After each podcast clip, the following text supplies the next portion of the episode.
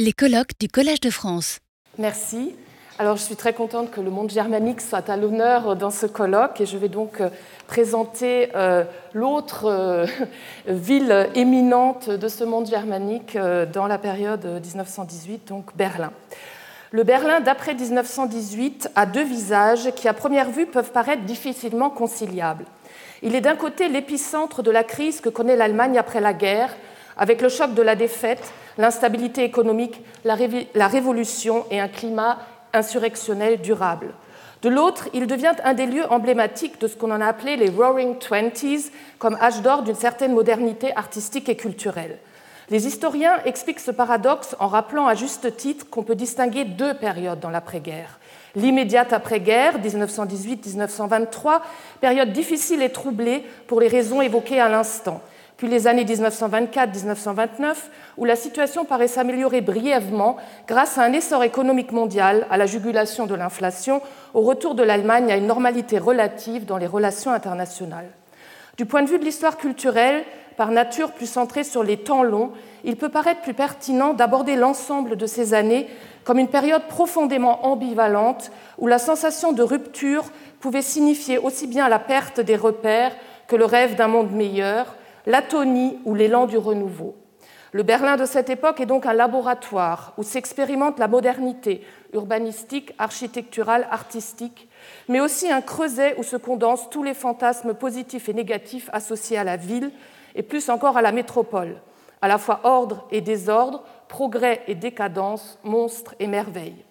Pour analyser la nature de ce cocktail détonnant, il m'a semblé nécessaire de partir du très concret, de la matérialité et de la spatialité de la ville, comme l'ont fait les témoins les plus lucides de cette époque. Je commencerai par l'avènement du Grand Berlin en 1920, avec lequel Berlin change brutalement d'échelle et devient l'une des plus grandes villes d'Europe, si ce n'est du monde. C'est ce qui en fait un des lieux privilégiés pour les débats autour de la métropole moderne, comme je le montrerai ensuite. Je m'interrogerai pour finir sur la place prise par le Berlin des années 20 dans l'élaboration d'une culture de la métropole, en insistant sur le caractère ambivalent et problématique de cette dernière. En donnant naissance à l'une des plus grandes villes du monde à l'époque, le Grand Berlin, réalisation d'un projet d'avant-guerre, permit à la capitale allemande d'accéder pleinement au statut de métropole. Il créa les conditions nécessaires pour rationaliser l'organisation de l'espace dans un Berlin élargi, mais il contribua aussi à une massification, source de nouveaux problèmes logistiques et sociaux. Jusqu'à la veille de la Première Guerre mondiale, Berlin connut un essor économique important et un afflux massif de population. Pour loger les nouveaux arrivants, on construisit, surtout au nord et à l'est de la ville, des Mietskasernen, casernes locatives où résidait dans des conditions souvent dénoncées le prolétariat urbain. Dans les faubourgs limitrophes furent construites également des usines, voire de véritables zones industrielles comme Siemensstadt ou Borsigwalde. Pour remédier à cette croissance urbaine visiblement chaotique, un certain nombre de réformateurs estimaient qu'il fallait fusionner en une seule entité Berlin et les communes indépendantes qui l'entouraient. La campagne pour le Grand Berlin, menée à partir de janvier 1906 par des architectes, des ingénieurs et des associations professionnelles, donna lieu à la publication d'un manifeste et à l'organisation d'un concours dont l'objet était un nouveau plan général pour l'espace dit du Grand Berlin. Je n'ai pas le temps ici d'entrer dans le détail des projets primés ou non primés en mars 1910. On peut retenir dans l'ensemble que les propositions ne constituaient pas un plaidoyer contre la grande ville ou pour sa dissolution, mais cherchaient à l'améliorer et à la rationaliser. En dehors d'un centre monumental voulu par les organisateurs, elle proposait une métropole étagée avec des blocs urbains réformés au centre-ville et des banlieues jardins autour de petits centres dans l'espace périurbain. Une application concrète de ces idées n'était cependant pas envisageable, d'une part en raison de la concurrence dans l'urbanisme privé, d'autre part parce que la fusion de toutes les communes concernées qu'elle impliquait suscitait la crainte d'un bouleversement des rapports politiques au sein de la municipalité.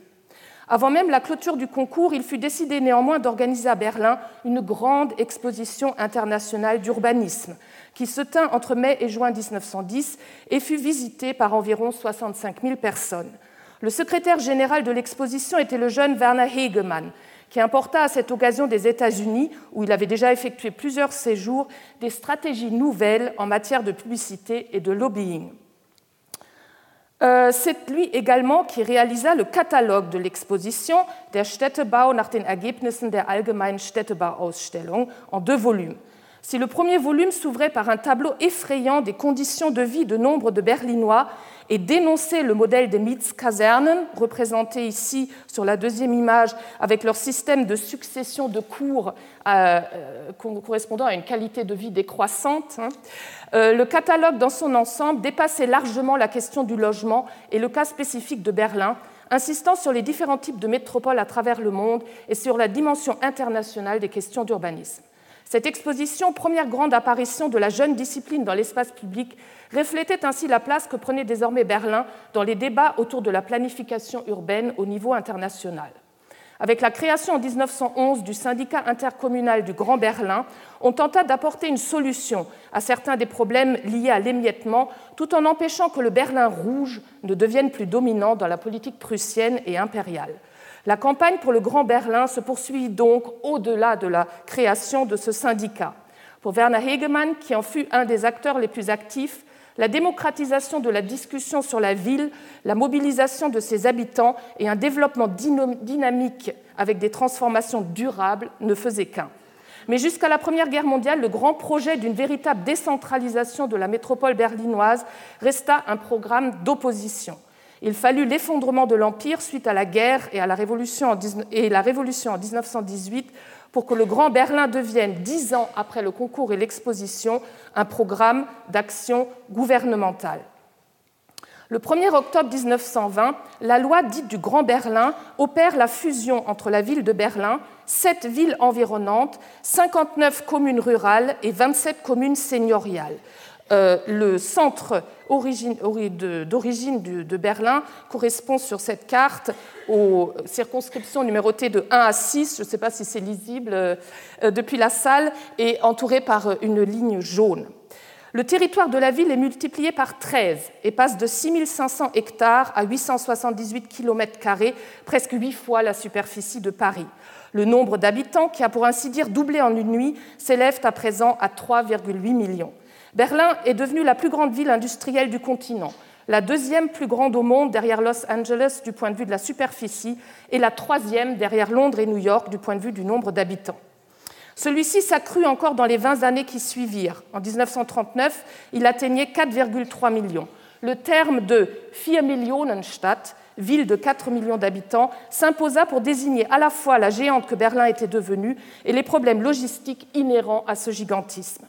Le Grand Berlin a fourni les conditions pour une politique de modernisation urbanistique, même si l'architecte Martin Wagner, devenu conseiller à l'urbanisme pour Schöneberg en 1918, puis pour la ville de Berlin en 1926, n'avait évidemment pas les pouvoirs qu'aura Alfred Speer pendant la période nazie. Pour répondre aux problèmes de logement, encore aggravés par la guerre et l'arrivée massive de réfugiés et d'immigrants, le bureau de planification de la ville de Berlin put mettre en œuvre, sous la direction de Wagner, en collaboration étroite avec la GEHAG, une société d'épargne et de construction de logements d'intérêt public, et à l'aide d'un impôt sur les loyers, un vaste programme de construction d'habitations, principalement sous forme de grands lotissements, les Siedlungen. Il recruta pour ces programmes des architectes comme Bruno Taut, Ludwig Mies van der Rohe, Walter Gropius, Hans Scharun, Hugo Hering. Dans l'ordre chronologique des débuts de travaux, il s'agit de la Siedlung en forme de fer à cheval à Britz, de la Siedlung de la case de l'oncle Tom à Zehlendorf, de la Wohnstadt Karl Legien à Prenzlauer Berg, que vous voyez ici sur une photo d'Arthur Köster, qui se spécialisa à cette époque dans la photographie d'architecture et contribua considérablement à la diffusion des formes nouvelles. Enfin, de la gigantesque Siemensstadt. Wagner lui-même s'investit plus précisément dans le réaménagement du centre du Grand Berlin. Il est à l'origine de l'extension du métro, des plans pour la place de la République devant le Reichstag, de la reconfiguration de l'Alexanderplatz, des plages de Wannsee et de Müggelsee. Son but était de transformer Berlin Métropole en un, je cite, lieu de travail heureux et de loisirs heureux, comme il était dit en 1929 dans la revue Le Nouveau Berlin, Das Neue Berlin. L'exposition sur la construction et l'urbanisme qui eut lieu à Berlin en 1931 triomphe du Neues Bauen, du nouveau style architectural, marqua à la fois l'apogée et le dernier feu de cette période de grands projets pour le logement social et les espaces de loisirs pour tous, déjà mis à mal par la crise économique de 1929. Les grands projets urbanistiques et architecturaux berlinois des années 20 n'en cannurent pas moins un écho important à l'étranger, notamment en Europe de l'Est, avec par exemple la ville de Varsovie ou le plan du Grand Moscou. Dans le Berlin des années 1920, des questions très matérielles et très techniques, comme la taille et le tracé des rues, la forme donnée aux places, la hauteur des bâtiments, les matériaux utilisés, etc., suscitent des débats passionnés. On ne s'en étonnera guère si on songe que depuis le tournant du siècle, de nombreux auteurs ont insisté sur les liens entre formes architecturales et formes politiques. D'autre part, ces débats sont sous-tendus par l'angoisse que pour la ville, le changement d'échelle ne signifie aussi un changement de nature. Dès le concours pour le Grand Berlin, les questions relatives à la circulation étaient apparues comme centrales dans le réaménagement de la ville. Dans le Berlin des années 20, on continue à s'attaquer dans ce domaine à deux problèmes centraux l'absence d'un grand axe ferroviaire nord-sud et le manque d'axes routiers est-ouest. Ces chantiers, étalés sur plusieurs décennies, ne sont qu'un des éléments qui font du Berlin d'après 1918, encore plus qu'avant, une métropole de la circulation, eine Verkehrsmetropole, et ceci même si les véhicules personnels extrêmement coûteux sont encore rares. La Havos, Automobilverkehrs- und Übungsstraße, dont la construction avait été entamée sous Guillaume II, mais ralentie par la guerre, est finalement inaugurée et ouverte à la circulation en septembre 1921. Elle est la première rue en Europe exclusivement destinée aux voitures, la première autoroute autrement dit. Il peut paraître symptomatique également que Berlin ait été en 1924 l'une des premières villes en Europe à disposer d'un feu de circulation importé des États-Unis.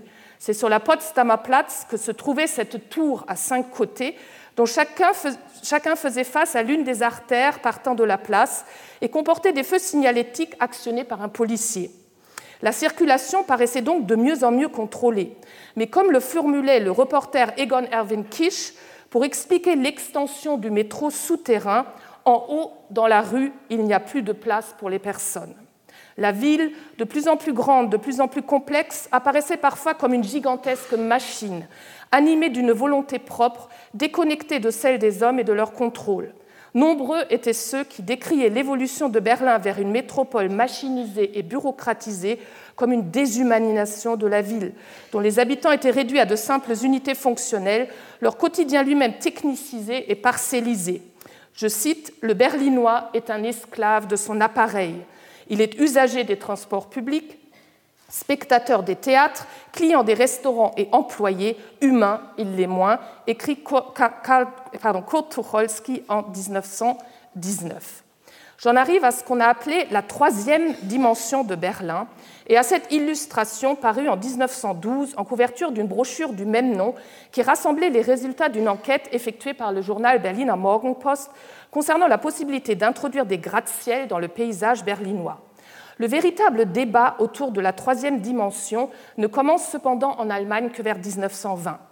Les nombreux projets conçus alors démontrent un enthousiasme certain pour cette nouveauté importée des États-Unis, mais aussi une évidente volonté, je cite, de germanisation du gratte-ciel, puisqu'on entendait manier celui-ci de façon plus cohérente et plus esthétique qu'en Amérique. En 1920, on lança un concours pour une tour de bureau sur un terrain triangulaire situé entre la Spree, la Friedrichstrasse et la gare du même nom. Plus de 140 projets furent envoyés, mais il se révéla que la société qui avait organisé le concours ne l'avait fait qu'à des fins publicitaires. Certains des projets furent néanmoins publiés dans une brochure. Ce n'était pas le cas du plus célèbre d'entre eux, la Wabe, disons traduisons par la ruche, même si ce n'est pas tout à fait exact, de Ludwig Mies van der Rohe, qui n'avait respecté pratiquement aucune des consignes du concours. Sa tour alvéolée esquisse une nouvelle ville faite de géants de verre qui ne se fondent que de manière limitée dans la ville existante, même si le matériau devait contribuer à dématérialiser la masse pour compenser le surdimensionnement et atténuer la rupture. Malgré cette vision positive d'une architecture fondée sur la géométrie, la répétition et l'uniformité à grande échelle, on comprendra que certains contemporains se soient, sentis soudainement petits, comme dans le titre du roman à succès de Hans Fallada, Quoi de neuf, petit homme, ou sensibles à une sorte de terreur spatiale mise en évidence aujourd'hui par nombre de commentateurs qui insistent aussi sur le fait que certaines caractéristiques de ces formes urbaines n'étaient pas sans renvoyer au traumatisme de la guerre avec ses alignements et ses tranchées. D'autre part, tout se passe comme si, à l'extension de la ville vers le haut, correspondait proportionnellement une extension vers le bas. Les passages souterrains, qu'ils passent sous des rues ou des voies de chemin de fer, comme dans la miniature de Krakauer qui porte ce titre, se multiplient. Krakauer a très bien décrit ces constructions oppressantes, passages d'enfer, que les passants traversent le plus rapidement possible, croisant sans les rencontrer des mendiants rejetés par le froid et la pluie vers ces zones en sous-sol où ils se confondent presque avec les murs. Il peut être intéressant aussi de rappeler ici qu'un certain nombre des projets de gratte-ciel pour Berlin furent utilisés par Erich Kettelhut pour créer les décors du film de Fritz Lang Metropolis, qui met en scène d'une part une ville supérieure, riche et puissante, faite de gratte-ciel, mais aussi, comme par un effet de symétrie inversée, une ville inférieure où vivent les masses laborieuses, un monde souterrain, fruit d'un imaginaire cauchemardesque. L'accent mis sur la circulation s'inscrit dans le cadre d'une vision de la ville comme un ensemble unifié par un grand flux permanent où s'offre à tous la possibilité d'aller partout à tout moment. Cette représentation de la mobilité spatiale était parfois associée à celle de la métropole comme d'un espace de forte mixité sociale où s'aboliraient les carcans des sociétés plus traditionnelles. Par opposition à cet idéal, les quartiers du Berlin des années 20 dessinent dans leur grande variété typique des métropoles une réalité profondément hétérogène, à l'image de la structure sociale de la société de l'époque et des inégalités qui la caractérisent. La ville en tant qu'entité concentre certes en elle toute la palette des situations sociales, y compris les plus extrêmes, mais elle est répartie dans l'espace de la capitale sous forme de zones délimitées par des frontières invisibles, selon des règles et des mécanismes que la statistique et la sociologie urbaine émergente de l'époque essaient d'analyser. Comme le soulignait Egon Erwin Kisch dans l'un de ses reportages berlinois, le métro ne faisait qu'accentuer les effets de cette, je cite euh, non pas Kisch, mais euh, un analyste contemporain, topographie de classe, puisqu'en voyageant dans les tunnels, on pouvait passer sans transition d'un extrême à l'autre, ou comme il le décrit plus précisément, monter dans le métro au milieu des belles villas du parc de Schöneberg et sortir à Rummelsberg au milieu de casernes pour prolétaires et d'usines enfumées, sans avoir rien vu entre les deux. La métropole apparaît donc dans le cas du Berlin des années 20 comme un lieu de fort contraste, structuré par des dynamiques de polarisation, centre, périphérie, est, ouest, nord, sud, autant que d'uniformisation et d'égalisation. Le centre historique de Berlin évolue de plus en plus vers un quartier administratif dévolu aux ministères et autres institutions gouvernementales. Rêvé dès 1910 comme centre de l'Allemagne, voire du monde, il peine à se construire et a par ailleurs de plus en plus une vocation touristique. Tout autour, les quartiers s'organisent selon des axes communs à toutes les métropoles européennes. Comme dans la plupart de celles-ci, la direction la plus commune des vents, d'ouest en est, poussa dès l'époque pré-industrielle les plus favorisés à s'installer à l'ouest, de manière à être protégés des odeurs désagréables dégagés par les ateliers et les usines. C'est là qu'on trouvera donc à Berlin les quartiers résidentiels de Wilmersdorf, Charlottenburg, la zone des grandes villas, du Grunewald. Euh, tandis que se situent à l'est les quartiers ouvriers comme Wedding et Friedrichshain. C'est aussi l'arrivée d'immigrants qui fait naître de nouveaux quartiers, ou plutôt donne lieu à la mutation de certains d'entre eux, suivant des logiques à la fois culturelles et sociales.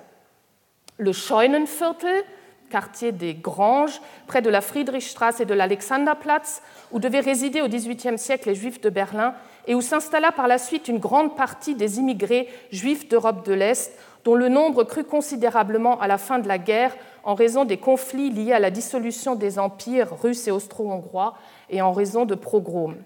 Le quartier de Charlottengrad, selon le surnom que les Berlinois donnèrent à la zone d'un rayon de 1,5 km environ, autour de la Kaiser Wilhelm Gedächtniskirche, où se concentrèrent en grande majorité durant les années 20 les réfugiés et émigrés russes, et où ils ouvrirent écoles, maisons d'édition, théâtres et magasins russes.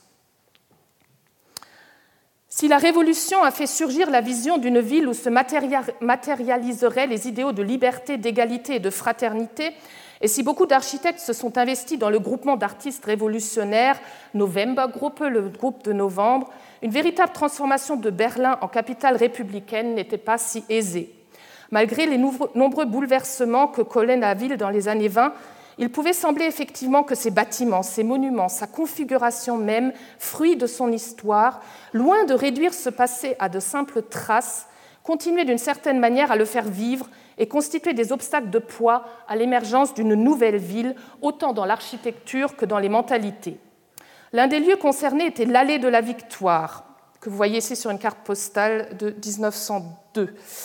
Euh, allée monumentale conçue et financée par Guillaume II comme allée d'agrément du Grosser Tiergarten, bordée de 32 monuments de marbre constituant un ensemble de plus de 100 statues incarnant les margraves, princes électeurs et rois de Brandebourg et de Prusse, ainsi que des héros de l'histoire prussienne.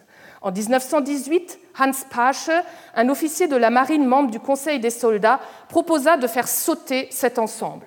Kurt Tucholsky consacra un poème intitulé Rupture à cette question en décembre 1918 dans le journal satirique Hulk. Je le cite Que va-t-il advenir à présent de l'allée de la victoire? Va-t-on, parce qu'elle est trop royaliste, trop autocrate, trop monarchiste, la jeter dans le nouveau lac? Va-t-on conserver pour chaque monument le tronc et poser seulement de nouvelles têtes sur les coups? Il y a bien des années, autrefois à l'examen, je les connaissais tous dans l'ordre. Tout cela aurait été pour rien. Passons et sourions, car nous savons bien, je crois que nous allons laisser les poupées tranquillement debout comme document d'une grande époque. Sans doute est-ce l'espoir d'un profond changement politique et social qui permet à Tucholsky d'envisager en 1918, comme avec un sourire, cette conservation des figures du passé à titre de, de document. Le ton est tout autre dans le poème Ce qu'est au laquais sa livrée est à la République son allée de la victoire, publié en 1929 les derniers vers, je le cite, La voilà l'allée. Les républicains dociles hésitent devant des publicités de marbre, au nom de l'armée, au nom de la vieille Allemagne. Amen. Ces vers montrent bien combien pour Tucholsky, le Berlin des années 20 est hanté par, je le cite, la vieille Prusse, l'ancien esprit malfaisant, l'ancienne société qui lui paraissent perdurer au-delà de la Révolution. Un autre lieu symbolique était la place royale, autrefois place d'armes servant aux exercices militaires des soldats prussiens. Elle fut réaménagée en place urbaine après 1860. En son centre trônait depuis 1873 la colonne de la victoire, Siegessäule. Mais c'est surtout sur cette place que fut édifié entre 1884 et 1894 le nouveau bâtiment du Parlement de l'Allemagne unifiée, le Reichstag.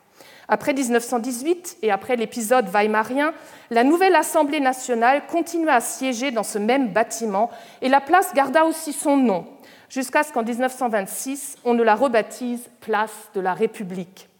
Un concours pour la transformation de la place fut lancé à la fin des années 1920 et donna lieu à un grand nombre de projets. Je n'en évoquerai qu'un, celui de Hans Pölzig, qui, avec ses bâtiments rectangulaires disposés en demi-cercle, tentait de casser les lignes de l'architecture monumentale des résidences royales et esquissait un quartier gouvernemental qui, vu depuis la Spree, comme sur cette autre vue, dessinait une sorte de skyline rappelant certaines villes américaines. Cette vue depuis la Spree peut faire penser de nouveau à Kurt Tucholsky, qui raillait régulièrement les tentatives de Berlin pour devenir un petit New York. La sensibilité urbaine des écrivains de l'époque ne se traduit pas seulement par des analyses spatiales. Elle donne lieu également à une méditation sur la ville et le temps que partagent le Siegfried Krakauer des miniatures, le chroniste Walter Benjamin, le flâneur Franz Hessel et bien d'autres. Mémoire individuelle, mémoire collective s'y croisent avec la frénésie de la ville et avec l'accélération à laquelle elle paraît préluder dans tous les domaines. À Hessel, Berlin apparaît comme une ville, je le cite, toujours en marche, toujours sur le point de devenir autre.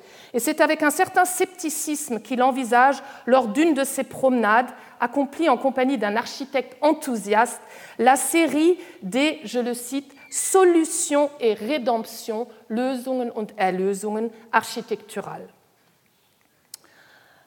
L'opposition mythique entre la ville monstrueuse, Babylone, ville chaos, ville débauche, et la ville lumière, rendez-vous des grands esprits gérés rationnellement, ne date pas d'hier mais il peut sembler que l'avènement des métropoles l'ait exacerbé.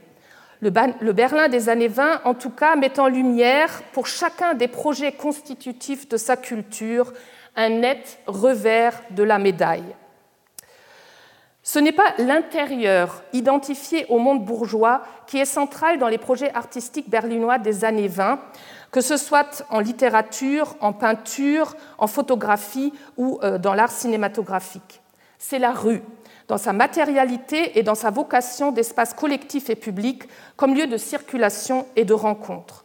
Avec cette esthétique de la rue, l'art de la métropole paraissait enfin mettre les milieux populaires à l'honneur. En réalité, Heinrich Zille avait fait dès 1900 du Berlin populaire et ouvrier le sujet principal de ses dessins, publiés dans des revues satiriques comme Simplicissimus. Après la guerre, ses productions, marquées depuis toujours par un équilibre fragile entre patriotisme local et critique sociale, entre dénonciation de la misère et humour, sont commercialisées sous forme de cartes postales et deviennent un des ingrédients dans la fabrication d'une couleur locale berlinoise. C'est pourtant l'esprit de Zille qui est régulièrement invoqué lorsqu'il s'agit de représenter les milieux populaires berlinois dans le Berlin des années 20, notamment dans ce genre nouveau qu'on appelle Straßenfilm, littéralement film de rue.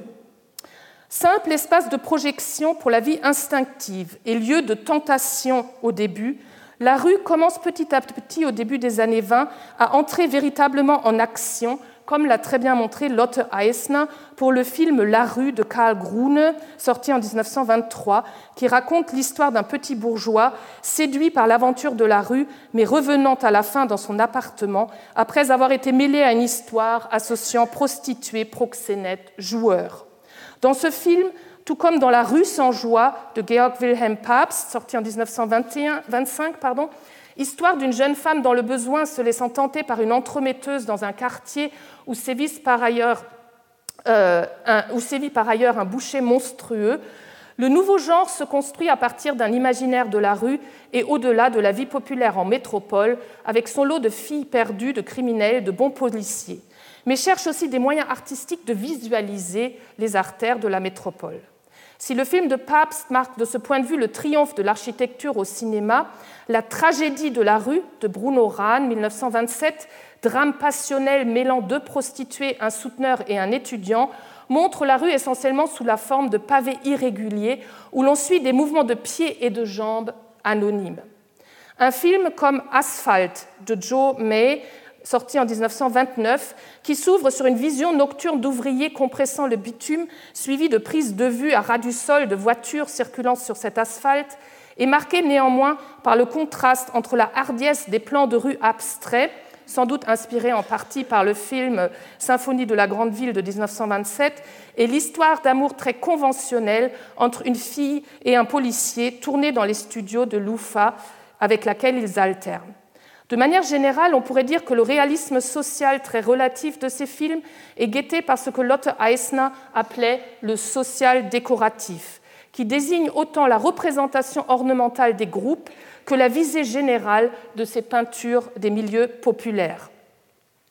Dans L'Enfer des pauvres de Phil Yotzi, sorti en 1929, et fêté d'ailleurs à, ce moment comme un film dans l'esprit de Zille, L'intrigue creuse plus profondément l'idée de la rue comme incarnation de processus sociaux que les individus ne peuvent pas contrôler et qui déterminent leur chute irrémédiable.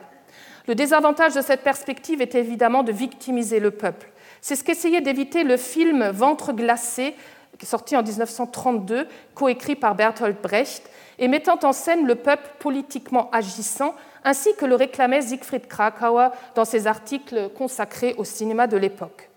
Comme le montrent les réflexions théoriques de Brecht et les réalisations dans lesquelles il tenta de les mettre en pratique, une représentation du peuple qui dénonçait la misère sans la transfigurer posait la question du statut même des personnages et de leurs paroles, celui de toute représentation en tant que telle. Il n'est pas sûr que l'autre figure euh, privilégiée du collectif dans euh, tout l'art de cette époque, à savoir la masse, euh, ait pu intégrer euh, toutes ces réflexions, euh, la complexité de ces réflexions. Les chiffres sont éloquents. Dans les années 1920, Berlin compte trois opéras bénéficiant de subventions publiques, plus d'une trentaine de théâtres, plus de cinéma encore. Il pouvait sembler que cette abondance était le signe d'une extension selon les projets de démocratisation de la culture qui existèrent longtemps avant 1918, mais qui connurent à l'époque de la Révolution une intensification et une radicalisation marquantes.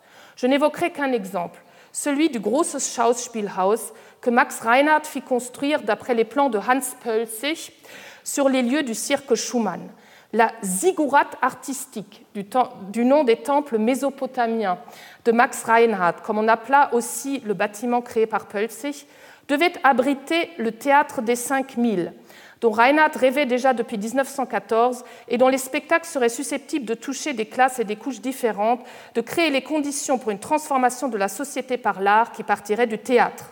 Par opposition au théâtre bourgeois, ce théâtre ne devait pas avoir un caractère didactique, mais être vécu par le public et les acteurs en commun comme un jeu festif. À cette fin, Reinhardt intégra à ses représentations des chorégraphies de masse, des effets sonores et lumineux, ainsi que des éléments issus de la culture populaire, cinéma, cirque, sport, etc.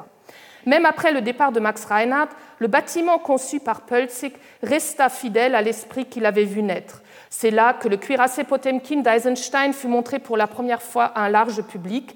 Là encore, Kerwin Piscator monta pour le dixième congrès du Parti communiste allemand la revue Agitprop Trotz alledem avec des décors du dadaïste John Hartfield.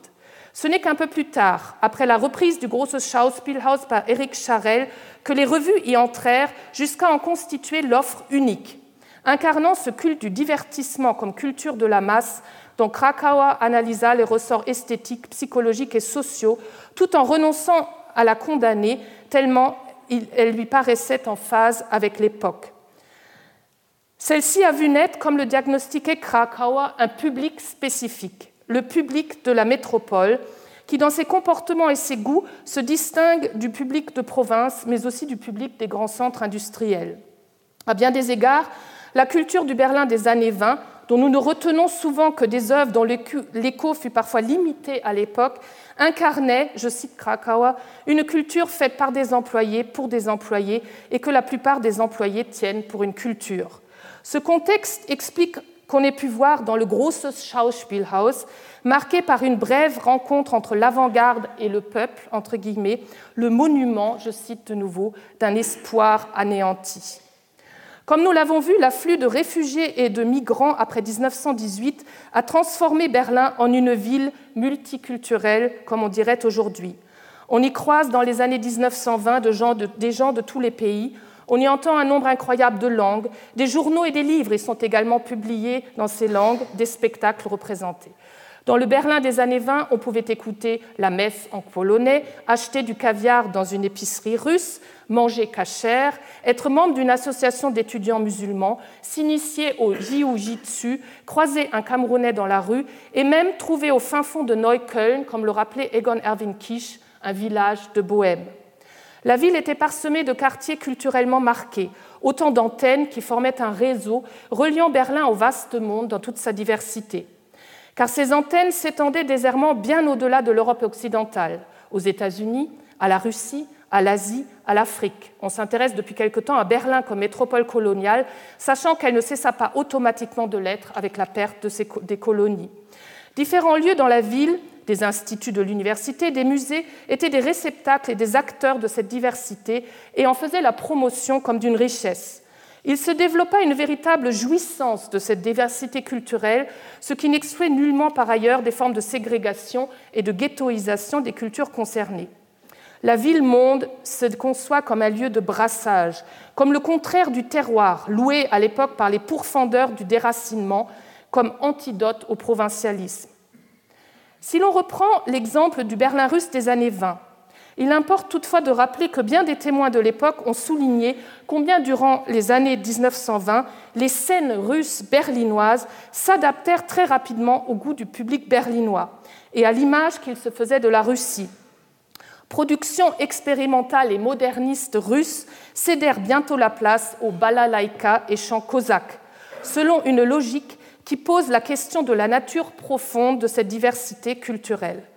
Un exemple éclairant est fourni également par un des lieux emblématiques de la culture du divertissement dans le Berlin des années 20, le Haus Vaterland que vous voyez ici également sur une carte postale.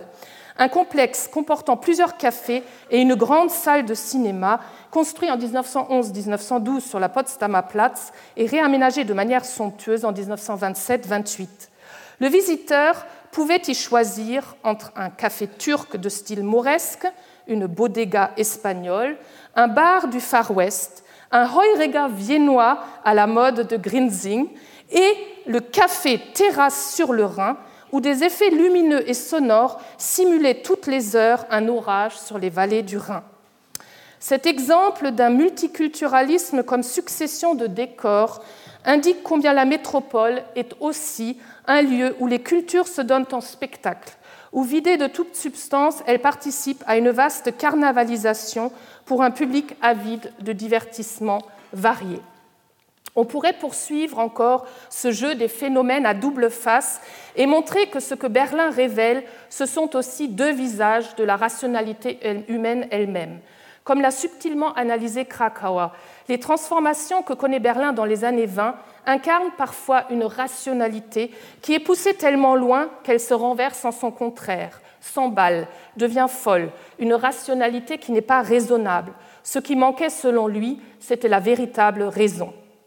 L'histoire de Berlin après 1918 fait apparaître quasiment autant de continuité que de rupture. À l'époque, la sensation de non-retour paraît néanmoins avoir dominé. Si Berlin est donc dans les années 20 une ville qui se cherche, comme l'a affirmé Kurt Tucholsky, l'expérience des mutations berlinois fait de cette quête, au-delà d'une simple recherche d'identité ou d'une vaine compétition internationale, une interrogation plus générale sur ce qu'est une ville, ou sur ce qu'est cette intensification de la ville que constitue une métropole. Et comme l'a très bien montré Karl-Heinz Störle pour le Paris des XVIIIe et XIXe siècles, cette capacité à s'étonner de la ville, cette sensibilité pour ses formes et les relations sociales qu'elles engendrent, est en même temps une interrogation sur les progrès et les effets pervers de la civilisation. Ainsi, ce qui s'est fait à Berlin dans les années 1920, qu'il s'agisse seulement de projets, ou de bouleversements effectivement opérés a changé notre perception de la grande ville, le regard que nous portons sur elle, mais aussi tout simplement sur ce que nous appelons la modernité. Vu d'aujourd'hui, il peut sembler étonnant qu'avec le Berlin des années 20, qui à bien des égards marque un début, la métropole et la modernité qu'elle incarne, comme de manière exacerbée, soient d'emblée placées sous le signe d'une tension inhérente, de la crise, de l'ambivalence. Loin de devoir être interprété comme le signe d'un échec définitif, le cas de Berlin montre donc que si la modernité existe, c'est au mieux comme un projet toujours inabouti, toujours inachevé, qui contredit toute idée d'une fin de l'histoire. Merci. Retrouvez tous les enseignements du Collège de France sur www.colège-2-france.fr.